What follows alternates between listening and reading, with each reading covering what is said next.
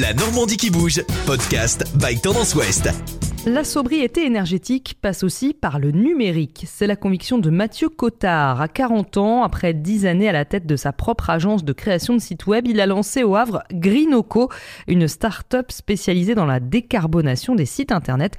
Car le web, oui, ça pollue. La pollution numérique, il y a deux grands volets. Le, premier volet, c'est euh, vos appareils, c'est-à-dire l'ordinateur, le téléphone, tout ça, c'est une grosse partie de la pollution numérique, parce qu'il faut extraire des ressources, et ça pollue énormément.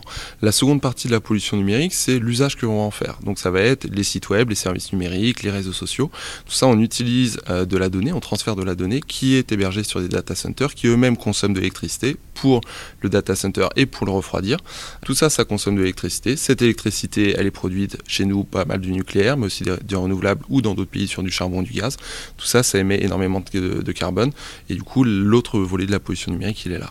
Comme une caméra thermique qui repère les déperditions de chaleur sur un bâtiment, l'outil développé par Mathieu analyse les sites internet et préconise des solutions pour chasser les données inutiles. Des fois, on met énormément de fonctionnalités dans un site web ou une application et en fait, elles sont pas utilisées. Pourtant, on charge les données à chaque fois. Et puis, bah, ensuite, c'est d'optimiser un peu les données. Euh, ça peut être des images, ça peut être des fichiers de typographie. Et une même image qui va pouvoir peser peut-être 10 mégas, on peut la réduire des fois à 0,1 mégas. Et là, bah, on va gagner du temps d'utilisation de serveur, donc de la consommation électrique. On estime qu'une image qui est partagée sur Facebook, c'est la même consommation qu'une ampoule allumée pendant deux heures. Après, nous, notre credo, c'est pas de dire il faut arrêter le numérique. C'est simplement de dire, posons-nous la question de l'utilité et euh, de l'optimisation de ce que l'on diffuse. C'est pendant le confinement que le Havre a eu l'idée d'évaluer la pollution des sites internet, sauf qu'aucun outil n'existe alors, il va donc le créer. L'une des difficultés, c'est que c'est une pollution qu'on peut appeler de déporter, puisque vous n'avez pas votre ordinateur qui va rejeter du CO2 directement.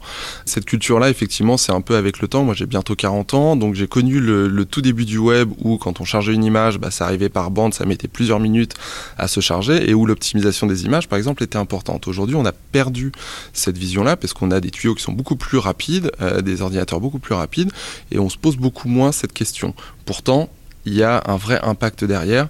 Et plus on va optimiser ces données, plus on va pouvoir au moins réduire la croissance de cette pollution, voire la baisser. Greenoco commercialise sa solution depuis le mois de septembre. La start-up vise d'abord une économie de 100 tonnes de CO2. Deux ou trois grands sites web optimisés suffiraient.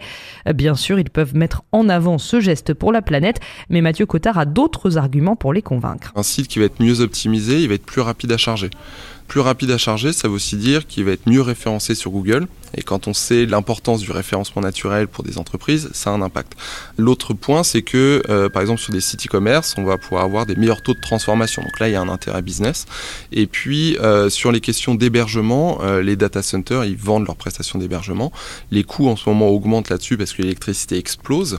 Donc, si on réduit la bande passante utilisée, ben, on réduit les coûts d'hébergement. et si l'entreprise a son propre data center, c'est là directement des coûts d'électricité que l'on réduit. Trois personnes travaillent pour le moment chez Greenoco, au Havre, bientôt une quatrième.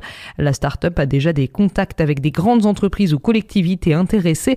Pour les organisations qui travaillent à la préservation de la biodiversité, elle propose des audits de sites internet gratuitement. À terme, Mathieu Cotard espère réussir une levée de fonds pour se développer à l'international. La Normandie qui bouge, podcast by Tendance Ouest.